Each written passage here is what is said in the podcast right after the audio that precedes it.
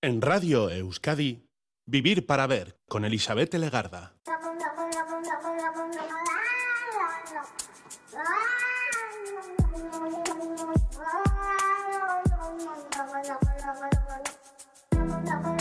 Caixo Gabón, ¿qué tal? Bienvenida, bienvenido a esta edición de Vivir para Ver en Radio Euskadi, en la que despertamos al día 10 de febrero y es viernes.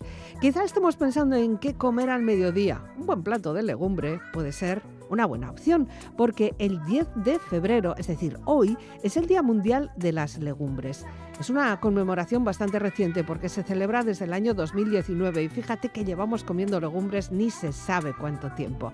La importancia de este alimento, de las legumbres, hay que situarla en que son alimentos cosechados para su consumo en seco, porque los cultivos de leguminosas para ser consumidos en fresco, tipo guisantes o judías o vainas, tendríamos que enmarcarlas entre las hortalizas. Así que las leguminosas y el plato de legumbre es así, en seco. Lentejas, garbanzos, habas, alubias guisantes incluso. Todo nos viene bien este viernes a nuestros pucheros. Platos de cuchara que se les denomina ideales para hacer frente a estos días de frío que en verano no debemos olvidar tampoco, ¿eh? porque también se pueden integrar a las ensaladas. La jornada además pretende encender nuestro interés por este tipo de cultivos y además empoderar a los jóvenes que apuestan por sistemas agroalimentarios sostenibles, por la seguridad alimentaria y el freno del cambio climático. No podemos pasar por alto el hecho de que se trata de un alimento completo, de alto valor nutritivo, son vegetales ricos en proteína y puede ser una buena opción para llenar nuestros platos, como te digo, este mediodía. Y casi te diría que estamos a tiempo porque no tenemos que olvidar que también hay que ponerlos a remojo unas cuantas horas antes. Hoy arrancamos el día con la comida del mediodía encaminada, por ejemplo, y con un poquito de soul a estas horas de la noche. ¿Qué te parece? Recordamos la fecha del nacimiento de la cantante y pianista estadounidense llamada Roberta Flack su mayor éxito llegó en 1973. Es una canción que ha sufrido también diferentes versiones, pero como siempre vamos a ir a la original de este Killing Me Softly with His Son. Por cierto, que esta mujer, Roberta Flack, nos dijo el pasado 15 de noviembre que padecía esclerosis lateral amiotrófica y su retirada de los escenarios de manera definitiva se anunciaba con esta enfermedad. Nos quedan sus grabaciones y esas vamos a escuchar en Radio Euskadi en Vivir para Ver.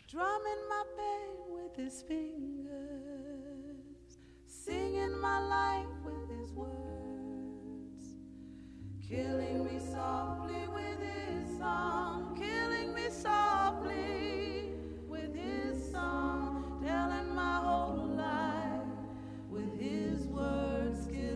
killing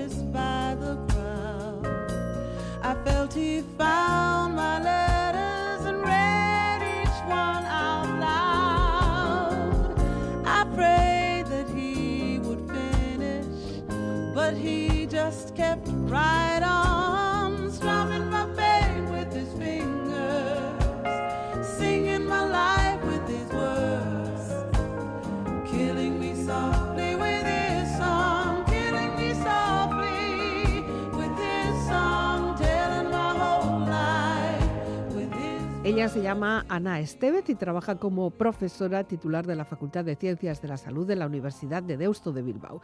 Es directora del Máster de Psicología General Sanitaria de la Universidad de Deusto. Ella es psicóloga de formación, pero también tiene realizados un montón de estudios que han completado su andadura profesional y personal. Ana Estevez Gutiérrez, Caixo, Gabón. Gabón. ¿Qué tal estás? Bien. ¿Eres una chica nocturna?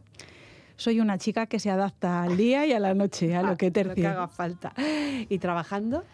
Eh, la verdad es que mm, como me adapto bien en general en cualquier terreno, soy Ajá. una todoterreno, yo creo que lo que sea necesario, o sea, no, no, diría, sí, depende de lo que haya durante el día y depende de lo que haya durante la noche. Vale, bueno, pues por la noche ahora tenemos una hora de conversación con eh, tu selección musical que arranca con una realidad. Bueno, la realidad de esta mujer, Lori Meyers, pero a la vez también son muchas realidades, ¿no? Explícanos. Bueno, me apetecía empezar con una canción que hablara del, bueno, pues de lo que vengo, del ámbito de la psicología, de las distintas realidades y no cómo cada una de las personas ve el mundo de manera distinta, ¿no? Y le daña también de manera distinta la visión de las cosas que tiene. Me parecía que era un buen arranque de noche. Lo siento por interrumpir, solo he venido a preguntar. Me dicen que soy infeliz, ¿qué puedo hacer por mejorar?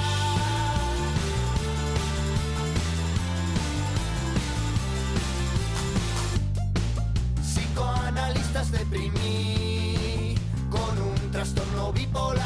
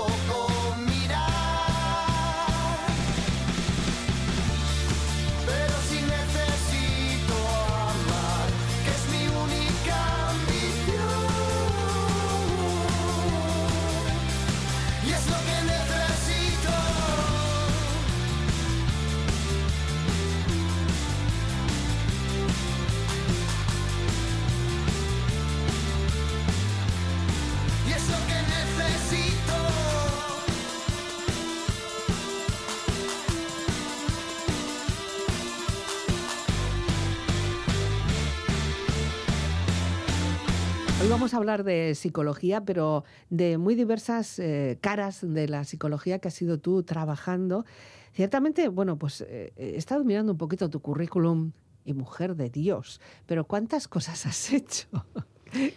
¿Qué, es esto? Pues eh, eso, que me adapto y que realmente quizás algo que me define es que soy una persona curiosa, que le gusta aprender. Muchas veces cuando la gente, y es una de las cosas que estudiamos, el sentido de la vida, ¿no? A mí me encanta el aprendizaje y creo que es algo que siempre está ahí, que nunca te defrauda, ¿no? Entonces, Ya. como me gusta aprender y me gusta bichear y tener curiosidad, tengo muchos intereses y tengo la suerte de poder trabajar en un área que me permite desarrollar esa parte, ¿no? Seguir aprendiendo, seguir entendiendo, en este caso, pues el psiquismo humano, el comportamiento de las personas, buscando preguntas. Y mm, bueno, pues eh, Y eso es lo que hago. Y encontrando respuestas, espero, porque buscando Bueno, preguntas. Parciales, parciales, todo es parcial, pero bueno, ahí vamos. Sí, es curioso porque eh, pues últimamente se está hablando mucho de la psicología y ahí estáis los profesionales y estamos descubriendo un mundo de personas que efectivamente os habéis formado, seguís formando, estáis preocupados, eh, seguís preocupándoos por, por intentar encontrar una despreocupación también, por quitarnos un poquito de peso, que es todo lo que llevamos en, en nuestras mochilas, cada uno en su mochila. Sí, la psicología, la verdad es que aunque se dice que es una ciencia, entre comillas, nueva, lleva muchos años entre nosotras y nosotros. Viene de la medicina, viene de la filosofía. Yo creo que al beber de ambas, pues se ha nutrido y mm, creo que es un elemento que puede ayudarnos a mejorar la calidad de vida de las personas. ¿no? Yo creo que en este momento nadie niega que es una ciencia psicológica, que es una ciencia, que pertenecemos al ámbito sanitario, al ámbito de la salud, pero es verdad que hay que seguir haciendo estudios serios, con evidencia científica, ¿no? porque es eh, la típica disciplina que todo el mundo sabe, ¿no? Ya. Y, y- y el psiquismo humano es tan complejo, ¿no? Ya, Entonces- tantas, tantas como personas. O sea, Tantas lo- como como, decíamos en la canción, ¿no? O sea, hay realidades tantas como personas, aunque pensemos que todo el mundo ve la realidad como la vemos nosotras mismas, ¿no? Cada uno. Tampoco sé si sería bueno que lo vieran desde el punto de vista. Yo creo que quizás una de las características, por lo menos para mí, de salud mental es la capacidad de ponerse en el lugar de la otra persona. ¿no? ¿Qué pasaría si fuéramos capaces ¿no? de entender el mundo desde otra perspectiva? Entender que hay personas que tienen ideas, pensamientos, gustos, creencias, ¿no? maneras de mirar el mundo distintos. Si fuéramos más tolerantes, quizás habría menos, menos conflictos bélicos Sí. ¿no? y, y la vida sería mejor. ¿no? Hay que aceptar que hay un otro o una otra que es distinto o distinta. Mm. Ana, ¿tú siempre has tenido ese interés, esa preocupación? eh, ¿Desde cría has sido una persona que has estado interesada por la persona que tienes al lado o por cómo pueda estar? Yo creo que mm, en el ámbito de la psicología no diría, yo creo que podría haber estudiado cualquier otra carrera, me interesan muchas y me siguen interesando, que no, no las descarto en absoluto. Entonces eh, sí que he sido una lectora voraz y que he leído mucho y sigo leyendo mucho, es, eh, la lectura me apasiona y bueno, pues algo que, que siempre me acompaña. Entonces en ese sentido es verdad que a través de las novelas puedes incluso conocer perspectivas y yo creo que son auténticas dibujos y escenas ¿no? de, de, pues de la cotidianidad, del mundo, de otras vivencias. Me interesaba también, me ha interesado mucho el teatro, que me parece que es una manera muy bonita ¿no? de poder vivir otras vidas, de poderse poner otras chaquetas. Pero, mm, o sea, he recabado, he, terminado en psicología, pero desde luego podría haber hecho otras muchas carreras. Creo que mm, ahora, ¿no? un poco a tiempo pasado, creo que fue un acierto, porque Mm. independientemente de lo que me dedicara, creo que el aprendizaje que he tenido de mí misma, de los demás, de las relaciones, del mundo ha sido muy valioso, o sea que creo que podría hacer otras Te ha cosas. beneficiado, estás Sí, contenta, sí, eh, satisfecha. sí, pero vamos. tengo muchos intereses y no, no, se, no se centran ni se ciñen única y exclusivamente en, en mi área. Mm, Podría ser escritora también, ¿no? Podría ser escritora, podría ser cuentacuentos, Mm. podría ser antropóloga, podría ser, pues, pues bueno, muchas cosas, ¿no? Que no lo descartamos, que todavía las puertas No. están abiertas. Escritora, la verdad es que eh, en el mundo en el que estamos, que es el mundo universitario de los artículos científicos, no hay espacio. Muchas veces cuando tenemos que Ya. escribir los artículos son como muy... mm, eh, Ya, tiene que ser muy... 5.000 palabras, ¿no? Eso Como es. muy cuál es el objetivo, etcétera, y no dar rienda suelta, ¿no? Pero bueno, tengo la suerte de poder dar clase, que es algo que, que me apasiona, que me gusta muchísimo. Y ahí, aunque sea de manera oral, puedo transmitir las historias ¿no? que cuento, que leo. Hay muchos psicólogos que han acabado escribiendo también una novela, eh, haciendo una ficción, basándose mucho en las realidades quizá cotidianas que han ido tratando también, ¿no? O viendo. Desde luego hay obras de arte que, y libros que, que son auténticos tratados de psicología, ¿no? Sin duda. Mm. ¿Hay algún libro así preferido tuyo? Uf, que, que hay muchos. que tengan, yo no sé, pues que tengan así como un perfil psicológico bien trabajado, que notas que esa persona se ha preocupado por crear esos personajes con esos perfiles? Dicen, no me atrevería así como a dar uno, pero hay mm, una frase que me gusta mucho que es toda teoría es una autoprofecía camuflada. Entonces, de alguna manera, las historias que contamos, que imaginamos, tienen que ver también con muchos aspectos nuestros propios. Ya. Y ahí proyectamos ¿no? aspectos de nuestras vidas, de nuestros miedos. ¿no? Eh, decían, por ejemplo, que Spielberg era una persona que tenía muchos miedos ¿no? y ponía a sus personajes en situaciones Sí. muy límites. ¿no? Bueno, pues eh, eso, todas teo- las teorías con las que explicamos el mundo tienen mucho que ver con, con eso, con, con nuestra visión también Ya. del mismo. También se dice que la realidad supera la ficción en muchas ocasiones. Es ¿no? que la realidad es mucho. Es mucho. Y lo hemos comprobado hace poco también, ¿no? Con esto de la pandemia y la repercusión que ha tenido psicológica también en muchas personas, quizá muchas también cercanas, de nuestros entornos más cercanos que nunca hubiéramos pensado, si no hablamos de en primera persona, incluso, ¿no? Lo que nos ha llegado a, a Sabes, bueno, una de las cosas que, que vemos también es que, eh, aunque nosotras, bueno, yo en mi caso estudio sobre todo cuáles son los factores de vulnerabilidad que hacen que las personas puedan desarrollar determinadas problemáticas, ¿no? qué factores nos hacen más vulnerables.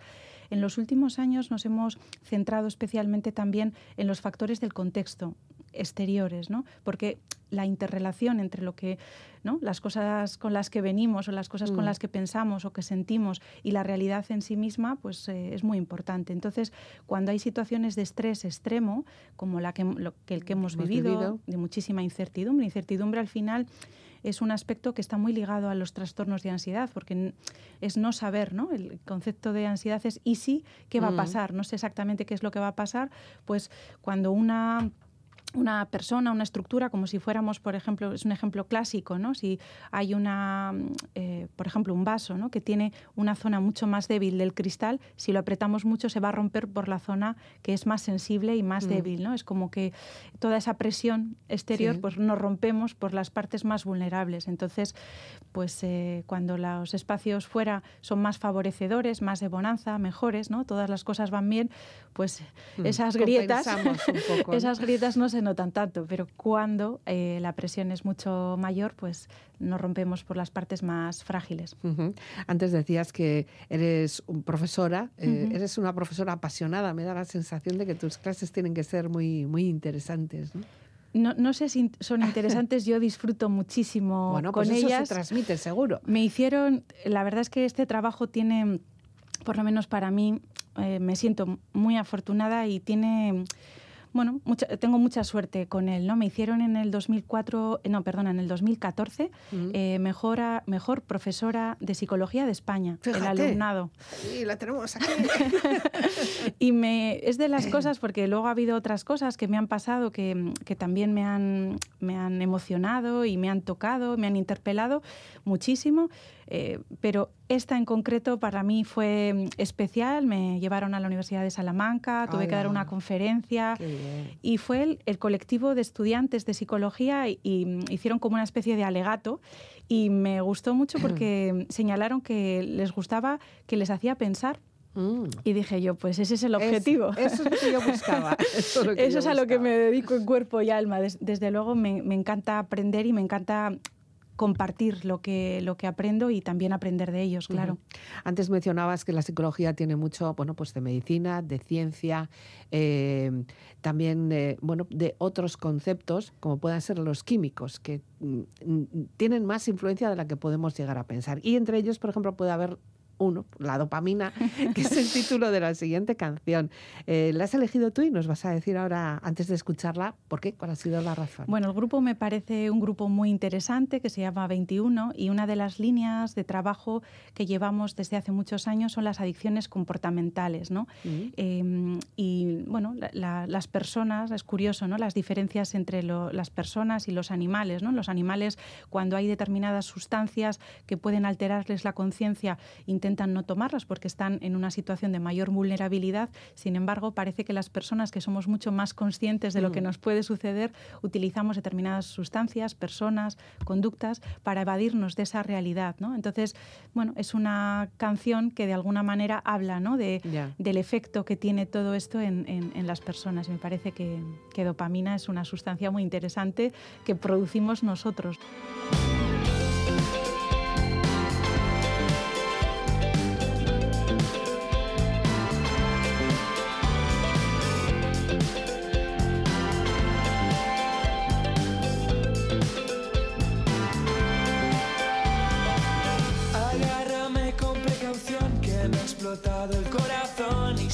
Trozos por los aires.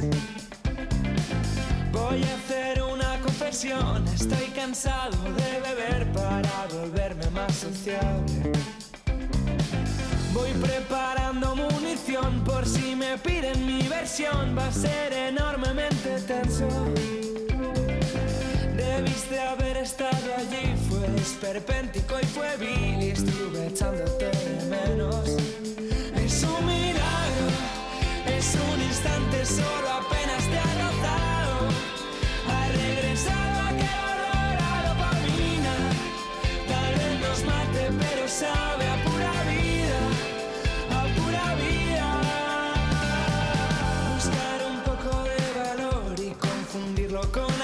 Cerrando en falso las heridas. Las drogas cumplen su función, son paliativas, pero son cada vez menos efectivas.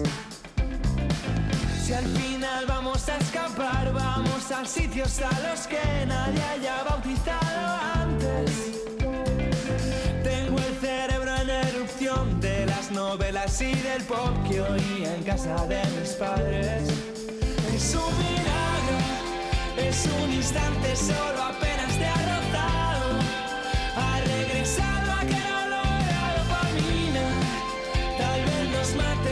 pero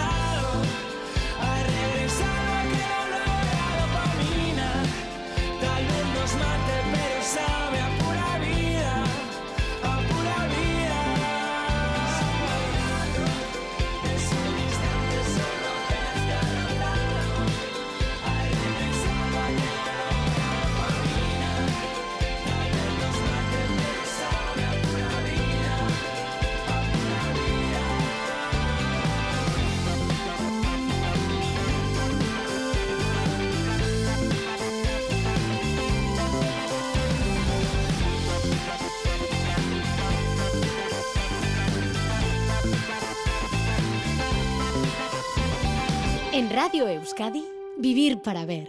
Con Elizabeth Legarda. Qué importante, ¿no? Es la dopamina como tal. Dices que nosotras mismas lo producimos, ¿no?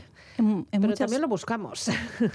Bueno, es, es muy interesante, ¿no? Porque mm, en muchas ocasiones en el área de las adicciones comportamentales es muy controvertido, ¿no? Si se llaman adicciones sin sustancia o no, ¿no? Porque es Mm. verdad que no hay una sustancia exterior, pero es verdad que mm, que, que no haya una sustancia exterior que no que ingerimos, etcétera, no quiere decir que nuestro organismo no segregue un montón de sustancias en nuestro organismo cuando nos encontramos con rabia, cuando nos encontramos tristes, cuando nos encontramos alegres, etcétera, ¿no? Entonces, todas estas sustancias ¿no? que, que nos afectan, ¿no? y, y- y estaba pensando que en la mirada de alguien, ¿no? que alguien nos diga que lo hemos hecho bien o que nos gusta, ¿no? eso activa en nosotras un montón de, de- de- de sustancias que y lo nos hacen- contrario también, cuando nos miran mal o fíjate, esa mirada de, ama, por ejemplo, ya solo con la mirada ya sabes que lo has hecho mal. ¿no? Sí, es una mirada, de hecho, bueno, lo has dicho fenomenal, esa mirada viene de ahí, ¿no? Sí. En muchas ocasiones, yo me acuerdo hace unos años que mm, fue un tema muy controvertido sobre mm, la estimulación a los bebés. Trabajamos mucho el apego, ¿no? El- Mm. los primeros momentos, los mil días, los primeros momentos eh, vitales, ¿no? Y cómo eso también puede o podría tener un efecto en, en la edad adulta. Y es curioso porque mm, eh, bueno, hubo un programa que consistía en que los niños tenían que ver una serie de vídeos para activarse. ¿no? Yo creo que se nos olvida que somos animales y Sí. que la activación y la activación real y la activación cerebral viene a través de la mirada, ¿no? De que alguien te mire Pero hasta no de los... un vídeo, ¿no? Qué horror. Por supuesto que no. Espantada. Alguien quiere externalizar ese trabajo, pero Buah. ese trabajo tenemos que hacerlo todavía nosotros y esa mirada activa, el contacto activa y, y a través de esa mirada el niño o la niña va percibiendo que es una persona distinta a, a su aita o su ama. Entonces, Ujú. hasta los ocho meses aproximadamente el niño o la niña no sabe No tiene- que, es, eh, que es alguien distinto, ¿no? No por eso empiezan los, los, lo- claro, por eso el sonido del corazón, por eso eh, ponernos ¿no? sobre, Mm. sobre, el- sobre el pecho y escuchar, por eso el balanceo, Mm. por eso, ¿no? Ya, incluso el olor. Sí, sí, sí, incluso no. Eh, el Sí, sí, olor. el olor. Y fíjate que durante, haciendo referencia otra vez a la pandemia, ¿no? Ha habido muchos problemas, o bueno, se llegó incluso a cuestionar la situación entre las mascarillas, ¿no? Que muchos bebés no han llegado a ver o no habían llegado a ver una cara completa en mucho tiempo y eso también estaba, eh, bueno, pues creando en ellos ciertas dificultades, o bueno, iba a crear a la larga, no sé. Sí, es un tema muy interesante también ahora, además, que con las redes sociales. ¿no? Eh, recientemente leía a Bull Julian que hablaba sobre el tema de las redes sociales y me parecía muy interesante porque él decía que de alguna manera eh, buscamos a través de los emoticonos eh, como que eso sea un abrazo, ¿no? como que un beso, un abrazo. pero que es un sucedáneo, ¿no? Y él decía que como cuando en unas cartas escribes un beso y dices, ya, pero a mí no me llega. Mm. Sin embargo, como no es un beso real, porque no es un abrazo real, porque no está en la realidad, no nos llena y seguimos pasando horas, Ya. ¿no? Buscando, ¿no? Y venga emoticonos, venga Que nos emoticonos. satisfaga algo, ¿no? Pero claro, es una búsqueda un poco baldía, ¿no? Donde Mm. no, no va a llegar a- a- al puerto donde queremos, ¿no? Pero ahí seguimos buscando. Seguimos buscando y eso también puede llegar a la larga a crear adicciones. Hay adicciones de tipo, de muchos tipos. Sé que es un es un, un campo en el que tú también te has preocupado de formarte, de informarte y que bueno, pues casi diariamente estás trabajando sobre ello, ¿no? Sobre las adicciones. ¿Qué pasa? ¿Por qué, por qué necesitamos siempre algo externo? Bueno, es una pregunta Porque no somos capaces de, yo qué sé, da lo mismo, ¿eh? me da igual una red social que alcohol, que juego, que sexo, que, no sé, que comprar, que leer incluso, puede llegar todo en su medida, ¿no? Al final, ¿no? Sí, de hecho, dice Mark Griffith que, que el concepto de que sea adicto o no tiene que ver con la sociedad, que la sociedad es de, algún, de alguna manera la que decide que eso es una adicción o no, ¿no? Mm. En ese sentido.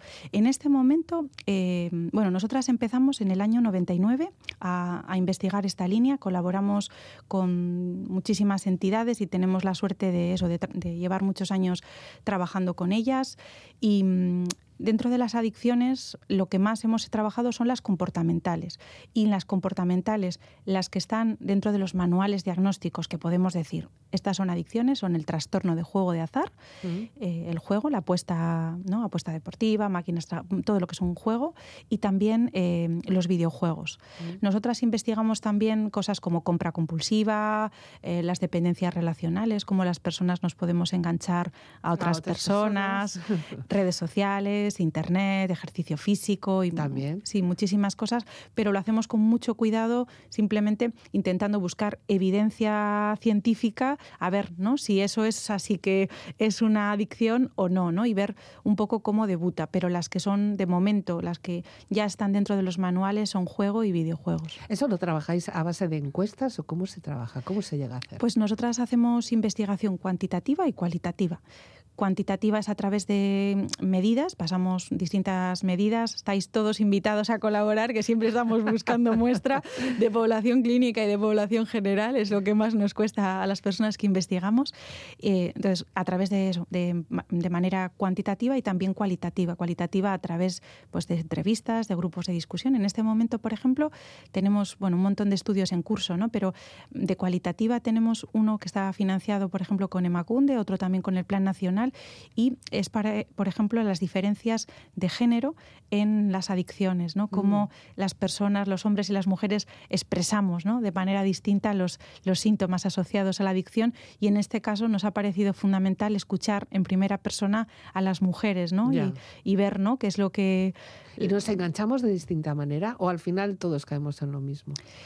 A ver, es que mm, las expectativas que tenemos como sociedad para unos y para otros son diferentes, ¿no? Quiero decir, em, yo pienso, por ejemplo, en algo que no tiene nada que ver con las adicciones, como la depresión, la expresión de, de una tristeza, por ejemplo, socialmente puede ser, ¿no? Distinta en hombres y mujeres, porque mm, de alguna manera lo que se espera que una, de una mujer se, que se comporte y lo que se espera de un hombre es distinto. Yo siempre he pensado, ¿no? Es mi, mi, mi- percepción es que a veces un alcoholismo encierra una depresión en un hombre, ¿no? Pero la expresión, ¿no? De, eh, es diferente. Ya. De Y- hecho, y, en una mujer no? Sí, pero en, en una mujer probablemente tenga más posibilidades de poder llorar o de poder hacer cosas que en un hombre, por ejemplo, no, no se espera. Ya. En el caso, por ejemplo, mira, del juego hay millones de datos curiosos, ¿no? Las mujeres empezamos a jugar normalmente a partir de los 30 años, 30, 40 años, y ellos empiezan antes de los 18. Mm. Y esto es así, la, la adicción, bueno, sí, tienen un problema de juego, pero claro, no tiene nada que ver empezar a los 30 con empezar a los 15. De hecho, tardamos mucho en empezar, pero cuando empezamos lo hacemos mucho mejor. Ya. En dos años ya tenemos desarrollado una problemática. claro, ¿no? Y, y es, es muy curioso, porque claro, si, si tú estás dedicada al cuidado, hasta que mm, hay una expresión muy divertida que es que no puedo ir a por tabaco, ¿no? Oh. No puedo dejar a los niños, a los mayores fácilmente para ir a jugar, A ¿no? jugar. Entonces, eh, eso eh, quizás es diferente, ¿no? En, en- A jugar, bueno, se me ocurre eh, la típica imagen de tragaperras, ¿no? En una cafetería norm- normal a una hora no, no intempestiva, que dices, señora, Eso es un tema de género también, porque Sí. ¿dónde podemos jugar las mujeres? ¿Cómo se nos ve, no? ya. De hecho, no, igual no hay tantas eh, jugando ¿no? en una máquina tragaperras, pero cuando las vemos, como no, es- no es lo que se espera, seguramente le damos una dimensión mayor. Y Nos segura- llama más la atención. seguramente que las horas de juego también tienen que ver con la seguridad, ¿no? Mm. De, de no ir de noche a determinados sitios o ir a bingos, por ejemplo, ¿no? Mm. Donde, o hacerlo desde casa, donde tengo un poco la seguridad de que no me van a ver Ya. o que, o que va a ser un lugar seguro para mí. Eh, la tecnología ahora nos ofrece unas vías muy diferentes, muy diferentes y muy peligrosas, porque todo está a mano, incluso la, el número de la tarjeta, ¿no? Está a mano, sí. Y además, eh, claro, basar, en, basar las cosas en la volición, en la voluntad. Yo digo que no voy a hacerlo, pero Ya. lo tengo tan cerca, ¿no? ¿Qué Que ocurre? Que tenemos dos cerebros, dos personas, dos personalidades. No sé si tenemos dos o tenemos un O montón. 20. Habrá que investigarlo. Lo que sí que creo, la sensación que tengo es que da la sensación también que la gente dice, es que ese no era yo, ¿no? Ya. Pues no, somos la, el sol y la luna, somos la, la luz y la sombra, ¿no? Pero ¿quién nos ha levantado una mañana y decir, bueno, hoy no voy a hacer esto, X, da lo mismo, si es una adicción, una ludopatía o cualquier cosa que sabemos que nos hace mal y al de nada de repente te encuentras que lo estás haciendo, ¿no? E incluso te recriminas, eso de las dos, las dos caras, el demonio y el que, pero ¿qué estás haciendo? No, sí, ¿no? Bueno, también es verdad que cuanto más te recriminas, más ansiedad tienes y es mucho más probable que, Que vuelvas, vuelvas, a jugar. ¿no? Y también eh, una cosa que yo creo que también es importante, ¿no? Poner el énfasis en eso. No todas las personas nacemos con las mismas cualidades ni las mismas características. No todos nacemos ni todas con la misma impulsividad, ni con la misma necesidad de búsqueda de sensaciones, ni siquiera con la misma tendencia para desarrollar depresión o no. Ya. Entonces, a veces hay preguntas, ¿no? Cuando vas a determinados ámbitos te preguntan, ¿a qué edad tiene que tener un niño un móvil, ¿no? Preguntan en Mm. muchos padres y madres. Yo muchas veces les digo, pues hay niños que con 10 años sí, hay niños que con 40 no. Depende, ¿no? De quién tengas delante. Si tienes a alguien muy, muy impulsivo, que eso a veces Sí. viene, viene de cuna, ¿no? Viene, viene, viene una parte genética muy importante, Mm. pues eh, claro, la capacidad, ¿no? Es, es más Es difícil. diferente. Bueno, eh, hay momentos del año que pueda- podamos hacer más picos. Por ejemplo, ahora ya casi estamos en, estamos ya no, estamos en invierno y en invierno al quedarnos así un poquito más al resguardo podemos tener más opciones o en verano que estamos más explosivas tenemos también más opciones de poder desarrollar este tipo de adicciones.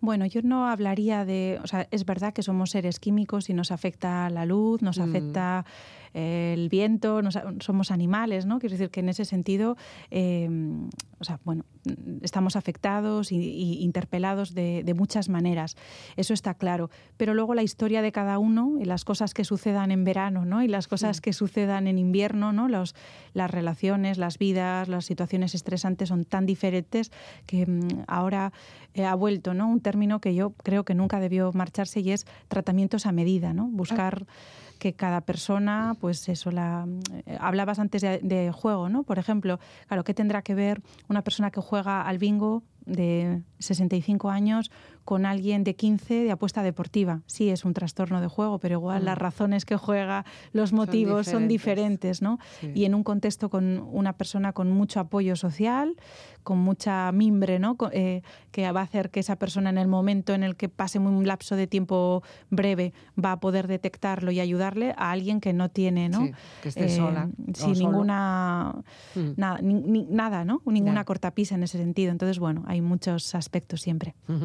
Bueno, Negua Joandata es la siguiente opción que nos das con Sea Mais, una canción potente, muy potente. Bueno, Ayora es muy potente, ¿no?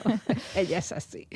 Me parecía que tiene mucha fuerza, me parece que mm, en lo simbólico era también un canto un poco de esperanza que, Mm. que el invierno, ¿no? En lo psíquico, la, eh, la tristeza, ¿no? Que, que se vaya, ¿no? Y que, que demos paso, pues eso, a la primavera, pero en el sentido más, eso, simbólico, ¿no? Y, y buscar, que cada uno busque sus maneras, su sentido de la vida, su manera, ¿no? De, de- de vivir y de, y de encontrar, ¿no? Una razón para vivir y una razón buena para vivir.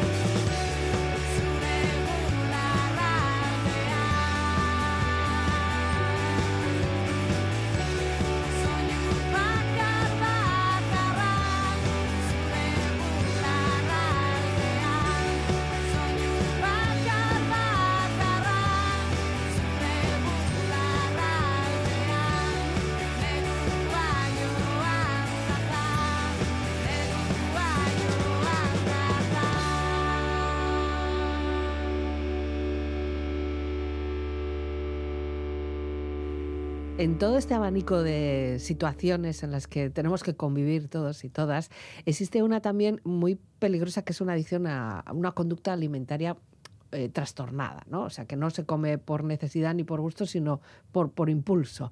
Eso también es un campo en el que te has interesado, has estudiado y has, has escrito incluso artículos. Sí, dentro de las líneas empezamos hace unos años. Hay una eh, postdoc que, que- que tenemos, ¿no? que tengo la suerte de compartir en el equipo, que es Yanire Momeñe, Mm. que trabajamos la línea de alimentación emocional. El concepto de adicción a la comida es un concepto todavía con- muy controvertido, muy incipiente, todavía hay que investigar mucho, ¿no? Hay Mm. algunos equipos que también están en esa línea, pero bueno, nosotras de momento estamos más con la parte emocional de los alimentos y que no se come solo por la necesidad, sino que Sí. al final, si lo pensamos, las primeras personas que nos alimentan también son en casa, ¿no? Tiene que ver con, con, bueno, con los aspectos más familiares, el Mm. origen y...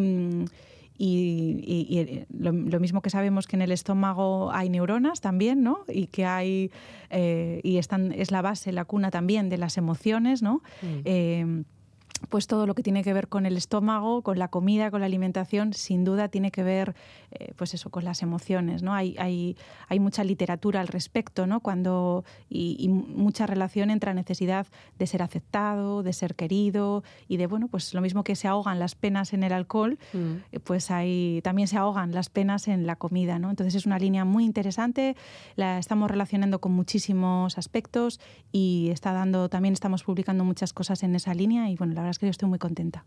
Hay personas eh, que se puedan llegar a ver identificadas por exceso o por defecto. O sea, o sea, puede ser por darte un atracón o por dejar de comer. Y más ahora que estamos, antes decías, la primavera, pues em- estamos empezando a, a mirarnos y decir, uh, algo habrá que hacer, ¿no? Bueno, es, es muy interesante porque en, en el momento de COVID. Uno de los trastornos que más ha aumentado, con una prevalencia mucho mayor, son los trastornos de conducta alimentaria. Las unidades Mm. eh, bueno, han, han reportado un incremento enorme, con lo cual también es un síntoma muy, muy importante. Desde luego, la restricción alimentaria, o sea, no comer, a mí me parece que es un acto de mucha violencia hacia uno mismo, ¿no? Porque al final mm, necesitamos comer para alimentarnos, ¿no? Y cuando tú a tu cuerpo no le das los nutrientes que necesita, es una, es una agresión muy importante hacia ti. Y también comer en exceso, ¿no? De hecho, pues mm, a veces, eh, bueno, eh, tiene que ver también con historias de vida ¿no? que ha habido previamente. Pero claro, eh, con- por ejemplo, con el- los atracones, que los llamamos binge eating, ¿no? los, atracones, lo que se ve es que antes del atracón hay mucha ansiedad y que de alguna manera con el atracón se rebaja la ansiedad. Se Pero la- calma. o se la- piensa sí, calmar con Sí, eso. lo mismo que si fuera eso, pues un ta- eh, fumar un cigarro. El tema es que una vez que eso ha pasado, la persona suele sentirse mal por haber sucedido y eso hace que normalmente siga comiendo. Pero la asociación entre eh, eh, las emociones y la ansiedad es inherente y es intrínseca. Antes hacíamos mención a, la infancia y es un momento importante de- en el desarrollo de las personas que después también incluso pueden marcar otras, pues bueno, otras adicciones, otras situaciones de depresión incluso, ¿no? Eh, vemos que cada vez hay más interés, pero no sé si lo estamos haciendo bien o nos estamos obsesionando con todo el aspecto psicológico de nuestros menores. Bueno, es un temazo este. ¿eh? Eh, Para estas horas es un Sí. temazo. Pero seguro que hay familias que están preocupadas. es normal estar preocupado, ¿no? Yo creo que también hay que tener cuidado porque una de las expectativas que a veces tenemos con nuestras hijas y con nuestros hijos es que sean felices, ¿no? O sea, Mm. que, es, eh, que tengan emociones positivas durante todo el tiempo. Yo creo que eso, es, eso hay que tener cuidado, ¿no? Porque realmente no sé si las personas y los seres humanos estamos diseñados para tener la felicidad absoluta, ¿no? Decimos que ahora las generaciones no tienen tolerancia a la frustración. Es que la tolerancia a la frustración es ser la capacidad de que las cosas no van a salir como uno quiere, ¿no? Mm. Y a veces nos preocupa, ¿no? Pues de hiperactividad o de otros aspectos y los niños están hiperestimulados, ¿no? Claro que luego es eh, mucho más sencillo que se enganchen a redes sociales si, si no, no se aburren, no hay un espacio para parar, ¿no? Todo tiene que ser divertido, maravilloso, fantástico. E Y eso, inmediato. por supuesto, por supuesto. Entonces, bueno, pues es un aspecto muy importante y por las consecuencias que eso podría tener, ¿no? A- a- y que de hecho ya, ya vemos que tiene ¿no? en, Mm. en los chavales, en el uso ¿no? de, de la tecnología, de las redes sociales. Decías antes con el tema de la docencia, claro, competir ¿no? contra el móvil que, tengo, en- que tienen encima de la mesa o el ordenador. En- por muchas historias que yo les cuente, Ya. no hay nada tan divertido, tan automático, ¿no? Todo es como rápido, los Sí. mensajes de TikTok, Instagram, Y si no te gusta, lo pasas, si pasas, si pasas. Sí, yo les veo que no hay como un espacio ni siquiera de reflexión, de parar. Un libro, eh, bueno, requiere que un espacio, no tienes que Mm. empezar, Y un puedes. esfuerzo. Sí, sí, sí, y, y hay una línea, ¿no? Y, bueno, esto va como muy, muy deprisa y es, a mí me parece que es complicado, pero bueno, es una reflexión eh, porque hay como escenarios narcisistas de la parentalidad, ¿no? Un poco esperar, ¿no? ¿Qué esperamos de nuestros hijos? Si queremos que sean prolongaciones de nosotros, de nosotras, ¿no? Mm. ¿Qué, qué queremos, no? Y yo creo que, que ellos y ellas bueno, son personas diferentes también, que a veces Sí. tienen ideas distintas incluso que las nuestras, valores también a veces pueden tener distintos y que nuestra tarea también es acompañarlos, eh, bueno, eh, sostenerlos, ¿no? Pero que son personas diferentes, ¿no? Y O incluso cuando nos vamos de casa, incluso cuando levantamos vuelo también, ¿no? Ahí es, ese, ese nido vacío también es, es importante, es un momento trágico. Sí, es un momento difícil, pero bueno, que al final eh, nuestra tarea es eso, acompañar teniendo en cuenta que ellos y ellas tienen que hacer su vida, ¿no? Que lo que pasa es cuando, cuando ellos son o intentan estar de alguna manera cubriendo alguna de nuestras necesidades, ¿no? Ahí es donde quizás podría venir el conflicto. Ya, chirría ahí un poquito. Podría, podría.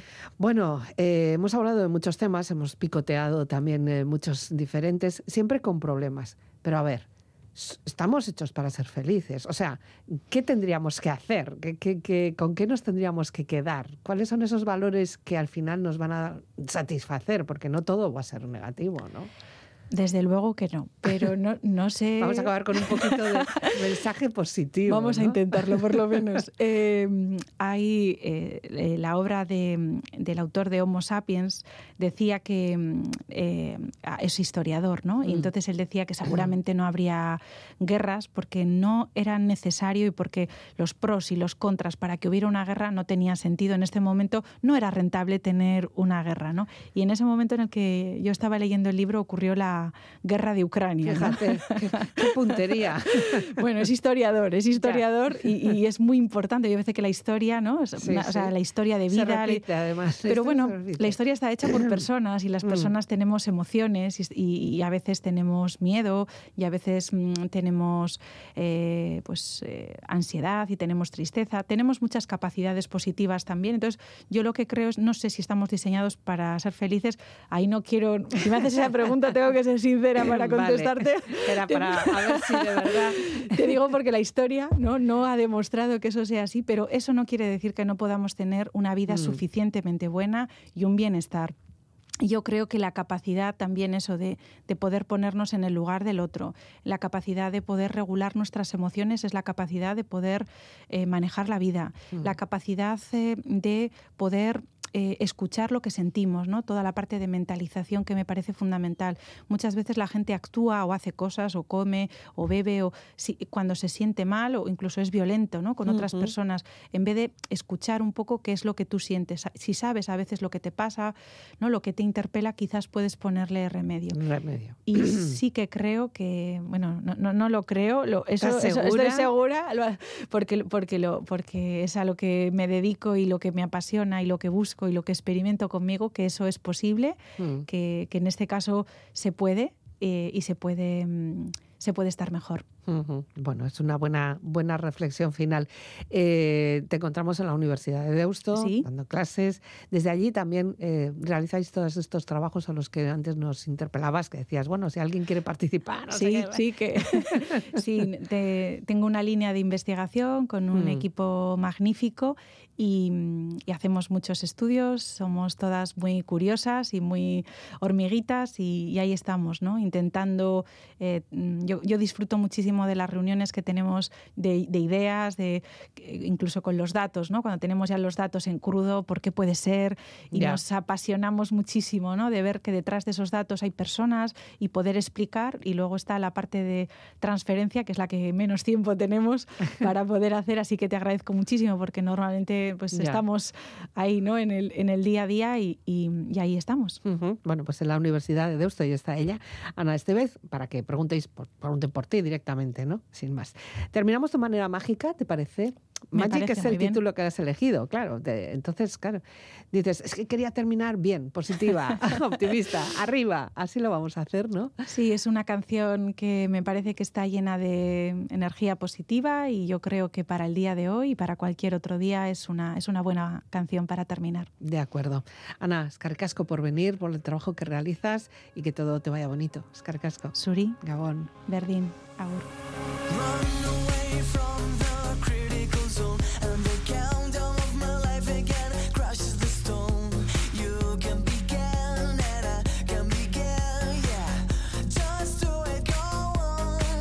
Con esta magia, con este tema Magic, cerramos este programa y también toda la semana. Sabéis que lo podéis recuperar a través de los podcasts de la web de Vivir para Ver y las redes sociales. La despedida de quien nos habla, Elizabeth Legarda. Buen fin de semana.